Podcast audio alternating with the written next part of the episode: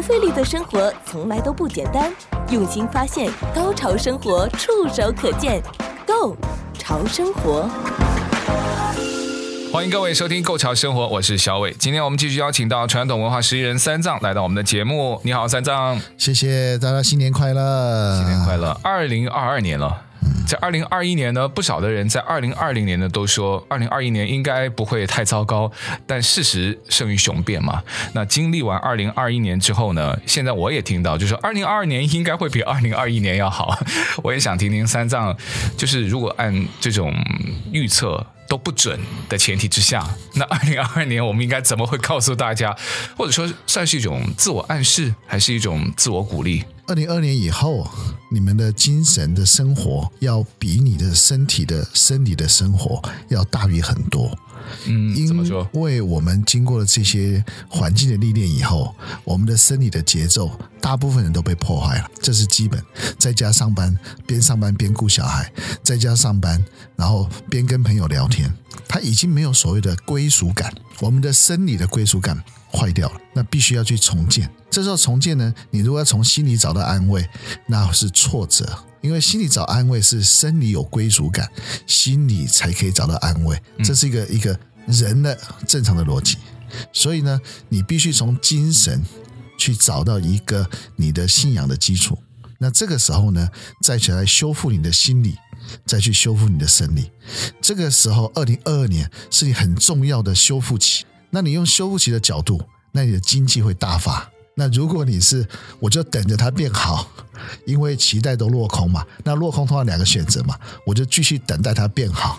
那完了，你今年又浪，这今年二零二零你又浪费掉。因为有很多一些用数字说话的，尤其是什么经济领域的，或者说是一些分析投资领域的，他们都说二零二二年有可能就会让每个人的家庭收入或是个人收入呢都会大为的缩水，因为通货膨胀会让大家可能实际在票面上的数字未必会比你之前少，但实际你的购买力或者说在物价上涨的同时，会让各种此消彼长之下。你的收入会减少了，那这件事情会让归属感也会大为的减少吧？不是说钱不是万能，对不对？可是没有钱万万不能，这个是我们人生归属感很重要的一个元素啊。所以说，你二零二二年的时候，如果你相信经济学家按照以前的通膨的历史啊去检讨，嗯，那么他会犯下很多的错误，因为现在的通膨并非是生产过剩，或者资源有限，或者是人的消费欲望停止。你看这三个有没有？其实都没有，它是不太正常的一种通货膨胀。所以说，你怎么可以去按照以前的通货膨胀的历史来看这个事情？你想想看。哎，发表这种言论的都是比如美国的前财长啊，或者华尔街的著名的分析师啊，或者投行啊。我当然没有办法找出具体的点，就觉得他们说的不对，但他们也的确是按照，就像三藏你刚刚提到的，是过往的一些数据，但你也提到过往的数据。好像没有一件事情，或者说没有一段历史，可以跟我们在过去，对不对？正在经历的这个还没有结束的，能够连接的起来。所以它的参考意义，我们自己本人应该要稍微的客观一点，还有清醒一点。所以说，你要能够让你的生理没有归依感，所以你的大脑很难清醒。所以你必须要靠你的精神去支撑，嗯，这也就是我们讲的精神的一种信仰很重要。精神信仰并不是人去相信了一个宗教，或相信一个神，或相信了一个佛陀，跟那个没有关系。精神信仰指的是你的精神的思维，对一个对的事情你坚持。比方说，我们认为这个疫情有一天会结束，我相信每个人都相信这句话，只是什么时候结束，大家的认定是差异性的，嗯。那你从这个想法，你带动你的人去做对的事情，而并非等待。现在有太多人在等待，当然有这个是因为政府发钞票发过头，也是一个主要原因。嗯，所以等待是很好，但是莫名的等待会出事情，因为人在莫名等待。假设今天飞机来了，他跟你讲说飞机到了，但是机长还没有到。嗯，请问一下，所有在等的人会怎样？就。不知道接下来会发生什么。我们选择相信，比如航空公司，对不对？或者是相信他还会是找到有解决的方法。但是你在那个时候，很多人因为在等待，嗯，大部分人的心是怎样？急躁的，嗯，他并非说拿个水、拿个什么补贴就可以了，因为心情是急躁的。什么意思？我身上这个肉体的皈依在飞机上，嗯，可是飞机可能会 delay，嗯，所以呢，我的心里就焦躁不安。我给你解释这个模式，嗯，所以为什么你要去鼓动人心？很容易，因为让他的身体没有皈依感，所以广告就是这么来的，会跟你讲你需要什么。你没有什么，你会会发生什么问题？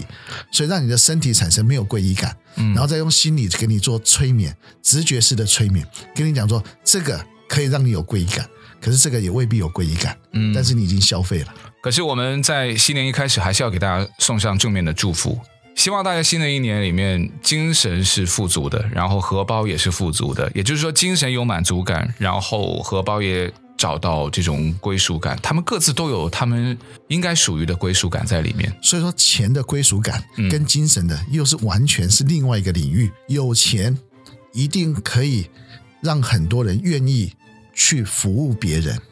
那么，我们要拿钱去刺激别人服务。而不是拿钱去刺激自己满足，这就是消费观念。嗯，所以二零二年以后的消费观念要完全改变了。你花钱是希望去刺激别人来服务，或别人来生产你要的东西。嗯，我们叫做克制化。嗯，你看说的 AI 为什么这么发达？为什么？因为它可以完全克制化。一个很大的工厂花了几亿美金，它可以为了你生产一个十块钱的东西，可能是只有你要用。嗯，未来就是这样，所以这个就是要克制化。嗯，所以我们人跟人之间也一样，你千万不要把每一个人都看成人来看，你要把人看成是每一种好的结果。他每一个人都在等什么？开花结果。那你干嘛要去看花呢？因为等着它开花嘛。嗯，那它开完花以后，它还是植物嘛。它植物以后就没有美了，没有美以后，你对它会有失望吗？不会，因为你等待它来年再开花，这个很重要。嗯，所以每个人一定要专注到每一个人好的结果，千万别把好的结果当成是没有发生的可能。那你的生活，当然你所花的钱只是制造别人的什么痛苦，这也是我们这几十年来的教训。我们很多人很有钱，他花钱撒钱，嗯，从来没有手软，但是他花的钱是在制造别人的痛苦，这个是很。很难过的事情，嗯，所以这个钱的意义完全被抹灭了。所以钱对我们很重要，但是你要记得，每一分钱要花在让别人得到好结果的服务的身上，无论是产品的服务或者是其他的服务，这点很重要。不费力的生活从来都不简单，用心发现，高潮生活触手可见，Go 潮生活。我们的听众应该有可能各行各业哈，他们同时也是一个去购买服务的人，同时有很多人也是同时去提供服务的提供服务者。所以，我们如果说过去的这一年多两年的时间是在用钱，或者说政府甚至在他们更高的层面都是希望用钞票、用钱去换来安全感。可是，我希望在接下来大家可以去换来的是归属感，因为归属感听起来。也会让大家感觉比安全感它更上了一个层次。你想想，在疫情刚刚发生的时候，在大家都不知所措的时候，连一卷这个卷纸都可以让大家有安全感，对不对？可是我相信此时此刻了，我们希望的不只是一卷卫生纸。我们更希望的是归属感，可是归属感呢？我们不是说嘛，人有归属感的时候啊，当你有个家，或者说你有个东西在呃我们的这个身边，会给你一种安全感的同时，就会带来归属感了。你也提到过，我们像把自己比成一个宝藏，不管是有没有被发现，还是说准备被发现，我们也需要一个盒子。那这个它会跟我们带来归属感有一些帮助吗？当然，所以你要把自己分成三个层面来看。你的现实面就是你在找一个让别人认同，大部分人是这样子。现实是让别人认同，别人认同你，你才会得到有形无形的代价，这是一个。但是在真实上，其实每个人都是宝藏，因为每个人对社会、对自己、对别人都是希望付出。当然，心态正或心态另外一面，那是另外一回事。但基本上，大部分人的心态都是愿意为别人付出，这个很重要。再就是朴实，朴实是我们二零二二年以后我们人类要过的生活。什么意思？朴实并不是代表你没有要消费，朴实是代表你消费的模式是在帮助你自己的优点能够表现出来，而并不是怎么样帮助自己把缺点掩饰。哦，这个观念很重要哦。这个朴实消费可以破坏掉我们将来这个通膨以后的代价。所以你花的钱，大部分在过去这几年，你注意到，大家花的钱都是在补自己的缺点，越补怎样越大洞。你觉得医美下去以后，下它第一刀以后，你觉得接下来下几刀？它那个好像就是一个循环呢，对不对？没有循环，没有循环，无底洞啊，无底洞。因为有了 A，你就需要 B，有了 B 就要需要 C。这个没有鼓励你们，也没有说。有我有听到有的人就是会上瘾嘛，对对对对。所以这个东西就是因为我们在找缺点，花钱在找缺点，然后去补偿它，这是错的。可是他们说，如果把这个缺点变成了优点，那岂不是两全其美吗？那如果你一开始你讲的是只是要满足你的优点。或者是衬托你的优点，但是要有在朴实的状态之下。嗯，朴实讲的就是什么？你没有离开自然。嗯，但如果自然你离开了，你没有离开天然。但你没有离开天然，要离开人然，没有离开人然。就像很多中医师他跟我讲说，这个身体的这个五脏六腑在行动，按照我们五行是怎样怎样。我说现在因为大家都吃碳水化合物，你没有吃你的合成的食物里面也大部分都是碳水化合物。那这个情形之下，你没有办法用这个五脏六腑来看这个运行。就像我们现在讲，我们身上的这些酸，我们的我们酸，这个酸有的是好的，它可以减少你的腐蚀；可是有的酸呢，它是怎么样？它是把你身上的不好的腐蚀掉，也同时也把好的腐蚀掉。所以我们没有办法花很多钱去补足我们的缺点。你放心，永远补足不完。所以你倒过来想，你如果专注在把你的好的东西、好的现象、好的能力。花这个钱把它维持住，那其他的让它自然的演化，这叫做朴实消费。那这个会影响整个经济循环。嗯，如果每个人都是在找你的缺点刺激你消费，我也找你的缺点刺激消费，你也找缺点消费，然后最后呢，大家的缺点呢怎样继续存在？因为有了 A 缺点，一定会有 B 缺点。你放心，人这个缺点是无底洞的，人本来就是一个动物性。跟灵性两个完全不搭的一个组合。人的眼睛很奇怪哈，就是就对自己超级挑剔的，怎么都能找到缺点。因为你是动物性，但是你有灵性。如果你纯然是个动物性，最多你把我毛剃了，我反扑你而已，其他我没有意见。所以这个人就是因为他在灵性跟动物性之间纠葛。人本来就是一个纠葛的动物，所以你一定要放弃去弥补你的缺点。从今以后，把朴实拿出来放在你的优点的发展，嗯，然后真实的面对人永远有缺陷，好，然后减少对缺陷的消费，那这个时候这个通膨就不会滚了，嗯，好，这很重要，然后再加上这个事实，大家去满足欲望，但是要减少品相，嗯，因为什么？大家都晓得嘛，资源越来越少，钱越来越多，接下来当然是通膨啊，嗯，但如果我们的观念跟几几次的通膨观念改一下，我们没有再满足缺点了，那这个通膨。很难成立，那我们大家都等于是找到了所谓的易经的停损点，易经就是上止正嘛，上就是我想要变好嘛，止那我变好过程中会有压力啊，所以我要朝去去哪里止掉，这个就是止，嗯，那接下来你要有正向思考，要正，易经整个结论也都是这个，嗯，没有什么，所以大家往把这个最简单的方法把它拿过来用就好了。费力的生活从来都不简单，用心发现，高潮生活触手可见 Go 潮生活，跟我们讲讲今天带来的茶呗。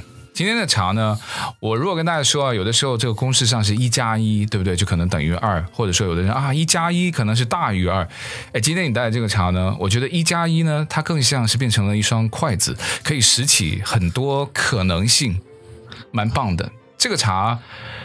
应该有至少三种成分在里面，三种不同的茶叶吧？呃，基本上可以说三种茶叶，一种粉末，一种粉末，而且那个粉末里面又掺杂了另外一种的茶叶。对，嗯，对对，介绍一下。呃，基本上就是说，我们很多人会喝这种很很普通的茶叶去刺激我们的缺点。嗯，其实我们中国很多茶叶是刺激缺点，那真正的能够滋养你的。好的茶没有几个，真正的高山茶，真正的普洱，那是滋养你的。大部分的茶都在刺激你的缺点。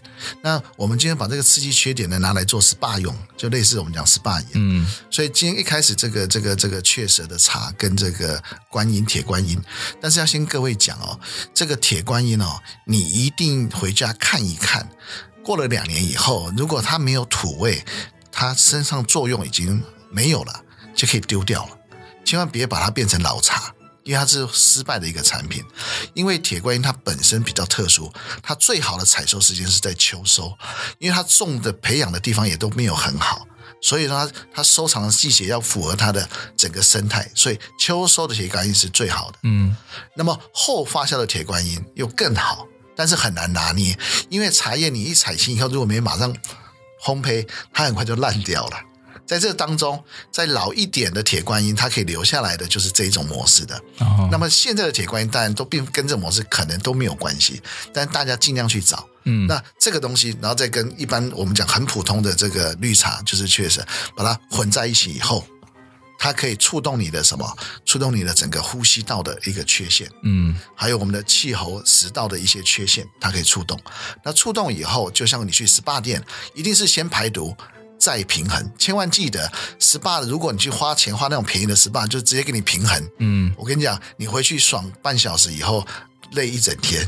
嗯，那你会你你问他，他会说这是正常效应，这是错的。就帮你碾过以后，对不对？对，然后再回去，其实可能就是碾那当下吧。我觉得，所以我麻烦大家，真的就是你花钱，别再花补缺点。嗯，你花了钱去 SPA，你应该是想把自己的问题。怎样？先被他用排毒的方法先触动。那每一个 SPA 他有自己的方法，我没办法给你解释那么多。嗯、触动以后，接下来再把你做平衡的刺激，让你有平衡的能力。那这个时候呢，你在触动问题的时候，同时拿到了平衡。那这两者交叉的时候，就是可以产生一种疗愈作用。千万不要一开始就给你平衡，然后最后呢，问题你你自己回家自己放，那就是颠倒。那接下来你会一定会上瘾，但是也先告诉你。业者就是要这样上瘾，那如果没这样上瘾，客人没办法来。嗯，对啊，所以这是他的问题。就是说他从头就没有想过要把你彻底解决问题吗？啊，如果都把你彻底解决问题的话，那他们家小孩子的学费怎么办？对，这个大家想一想嘛。呃，这也是哦，中医师这经济没有办法循环了哈。对，所以又回到我们刚刚讲的，你是在缺点上的弥弥平去消费。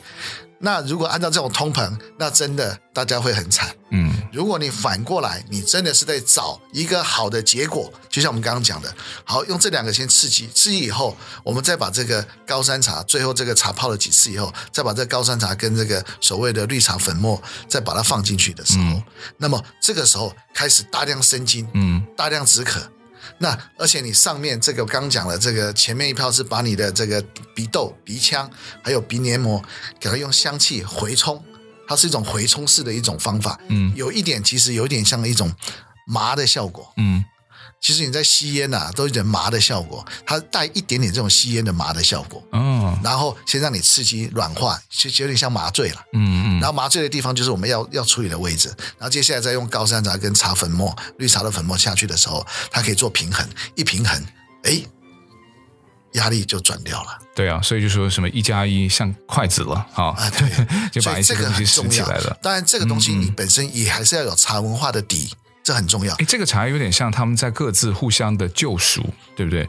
他们可能单独来说没有说特别的不好，但当然可能其中有一个几乎就可能算是比较糟糕的。对，但他们摆在一起的时候，却可以让三者产生一种可能一加一加一会大于三的感觉。所以我们刚刚说过了，我们最终是要得到什么好的结果？嗯，而且我刚跟你解释了，一定是触动问题以后再来找答案。并非是去找了答案，然后再来去刺激问题，这个观念很重要。嗯，这个也是二零二年以后你在消费习惯要全部改变。嗯，千万别在人家伤口上面，在人家缺点上面去给人家刺激。嗯，就像我最近人家问我说啊，这个皮肤的品质怎么样？嗯，我说每个人的皮肤的品质，他皮肤就是很简单，皮肤的第二层。就是在吸我们自然的红外线，皮肤的第五层就是你的结构。你为什么今天苹果肌会塌掉？因为你第二层过度的保养，而你忽略第五层的结构，所以呢，你皮肤很快塌掉。所以你你用保养品，你或者用这种医美，最后你会得不偿失。很多人就是这种问题，因为它第五层根本没有结构。第五层怎么可以进去？或者说怎么可以做到一些保养？所以说这个就是很大的问题。那因为我们现在主要的主张是发现什么？发现你的好。你这个第五层如果补好了，你根本不用化什么妆，也补什么油，你脸看起来就是油亮、光亮、light，很干净。嗯，这个很好。这个有机会我们可以讲，但是希望没有影响到一般人在销售这些产品，因为一般你皮肤有问题才会去去保养。嗯，你保养以后呢，通常他也不会跟你讲，其实要保养第五层。为什么？你保养第五层以后，你就不会来了。嗯，那这个又是我们想鼓励大家的，满足人的欲望，减少品相。嗯，我是这么想了。那即使是第五层的保养呢，那也需要去持续的进行，当然，对不对？如果你说提供服务的那边或者卖商品的那一方，你可以改变观念，也可以想得长远一点，对不对？那我觉得也也是一个经营之道，当然长远的经营之道。当然，但是因为。很多人要家里有小孩要读书啊，所以说他是否有马上的转念？对，我没有办法等十年之后，我的小孩已经毕业了，对不对？我此刻需要钱。就每个人当然了，他看怎么转的。对，他需求是有阶段性，对，这个我特别理解。但就是说，能不能长远性的跟阶段性的？能互相结合，那这个世界听起来就稍微美好一点。当然，我们希望这么做。二零二二年以后，这世界更美好。对，如果你们的观念是这样子，一定会美好。嗯，那如果你用旧的思维，然后经济学再用旧的这个通货膨胀的当时的一个环境，嗯，再来讲，我跟你讲，大家吓大家，每个人都等着收金就好。嗯嗯嗯，这样。不费力的生活从来都不简单，用心发现，高潮生活触手可见 Go。潮生活，其实我们的听众呢，其实每一期啊，听三藏跟我呢，都在什么天南地北的。其实这个就是在我们真实在喝茶的时候都会聊到的话题。那这个算是茶道吗？我们刚刚捧起一杯茶，然后喝进去叫茶道，它应该是包括。所有的吧，过过往我们可能讨论到的都应该是包括在里面吧。对，所以整个来讲就是茶文化。那茶文化它分为茶具、茶道跟茶境。境是指境界的境。嗯。那么我们在喝茶的时候，一直一直说你要有茶道的能力。为什么？你要知道什么是把这个茶的价值冲出来，所以一定要归于什么？大地，所以我们冲茶是在把茶叶跟大地之间关系拿起来。那这个要用正向意念的引导，大部分人很难做到，所以喝茶起来就变化非常非常少。嗯，这是关键在这边，也是我们很希望能够让大家得到这个东西的。那至于茶具，这个茶具刚讲的，它的功用就是希望透过茶具让我们检视真实。现实跟朴实的现象，也让我们尽量的去从里面发现到文化的传承、古味的精华哦，或者是风水的好在。你别以为一个湖，我告诉你，一个湖它经过正念的引导，它的空间感，它会替代风水的好在。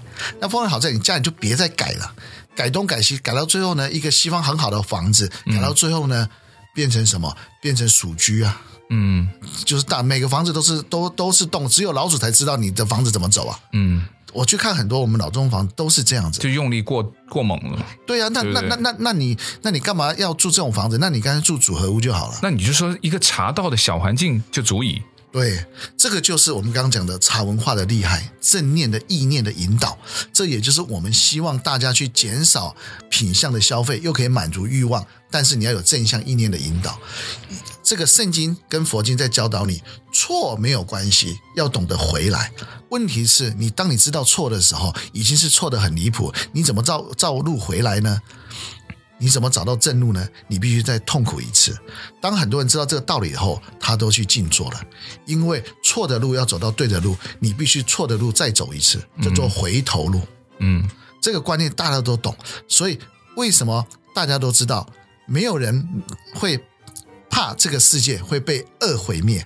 但是就怕每个人身上没有回头的想法。嗯，也要清楚你跟恶之间的距离，对不对？哎哎，三哥，你刚刚提到那个茶具啊，那可能又会激起有的人就说：“哎，我又可以去做些事情了，因为你又可以买新的茶具嘛，哈。”先不要冲动哈。我们觉得这个茶具的东西呢，不是说越多越好，或者说哦买的越贵越好。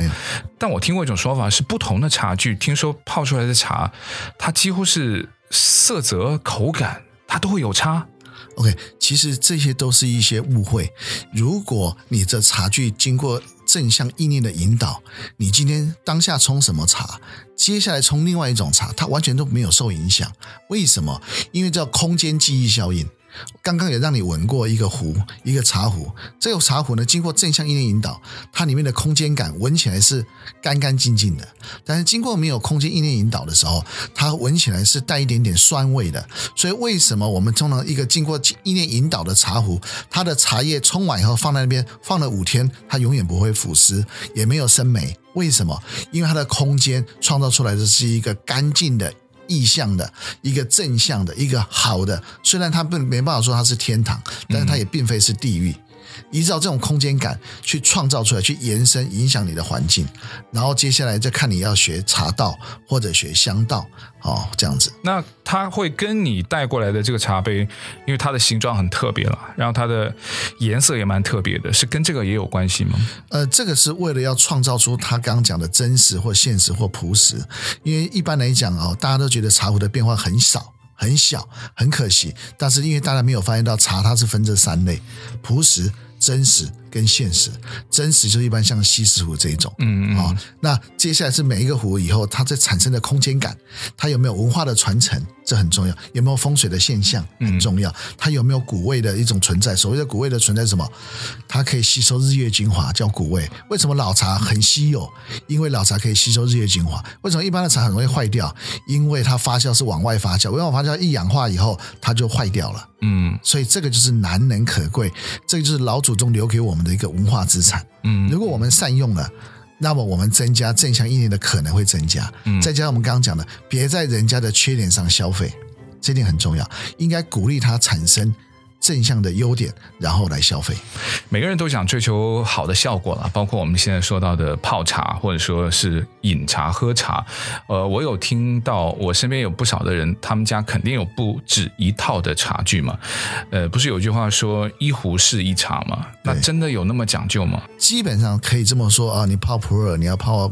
铁观音泡高山茶，你泡乌龙、泡黑茶，你可能都有一些特殊的茶具。但是如果你没有让你的茶壶有空间的射线，重点在这边呢，我们的空间感如何产生？没有射线，那么你要突破两个问题，一个是时间射线，因为我们时间二十四小时射线。那这个东西呢，就是我们刚才一般人讲的，如果你可以达到这个境界，把这个时间的射线破坏掉，为什么？日本人他喜欢把这个他的这个池塘里面放三颗石头，嗯，摆这么高，就不怕倒掉。他是告诉你，告诉后面的人，告诉所有人要突破射线，嗯，那叫做重力射线。所以每一个视线都是叫我们要突破，所以我们往内在的一种能力去突破茶壶本身的空间射线，让它减少被污染的可能。尤其是我们现在的茶都有一个现象，你们茶买来，茶叶买来。大概就是马上开封，因为两年保鲜期就给它做下去了。那你要晓得，它身上如果有农药的时候呢，其实它要三年到五年它才会消化掉。嗯，所以你在冲的时候，你把农药都冲到哪里？茶壶壁上面。嗯，那如果你的茶壶是手工壶，它的呼吸效果特别好，那它的呼吸的管道，对不对？全部都是毒。嗯，所以我闻过这种茶，很好的茶壶，一闻都是毒的味道。那我一问才说，啊、哦，这个茶叶要保鲜，要两年赶快泡完，是没有错。所以这个就是造成大家喝茶的压力了。所以你如果喝茶是喝的是茶水就算了。所以普通的时候，你们家的茶壶偶尔偶尔要泡干净的热水。你把它泡下去，泡完了以后，你整个泡在里面。对，你不要放任何茶叶，然后你给它放放个半小时，嗯，然后你茶水倒出来，你看它多恐怖，上面一层化学油。我看到很多人看了就吓死了，说我花了这么钱买那个壶，我完蛋了。当然有些就救不了，因为它呼吸孔都是堵，我怎么救啊？嗯，那你要从头到尾把那个那个排泄孔给它堵掉。没有办法，那要做医美了，就毛孔阻塞了。阻塞好，就是。那我们也希望二零二二年的新的一年里面，大家也可以就是继续找到你的一壶好茶。二零二二年呢，也像在喝一壶好茶一样，能够心旷神怡，赏心悦目。祝大家一切都好，那也祝大家新年快乐啊！对，也祝大家新年快乐。今天也再次感谢传统文化实习人三藏，谢谢三藏，谢谢大家。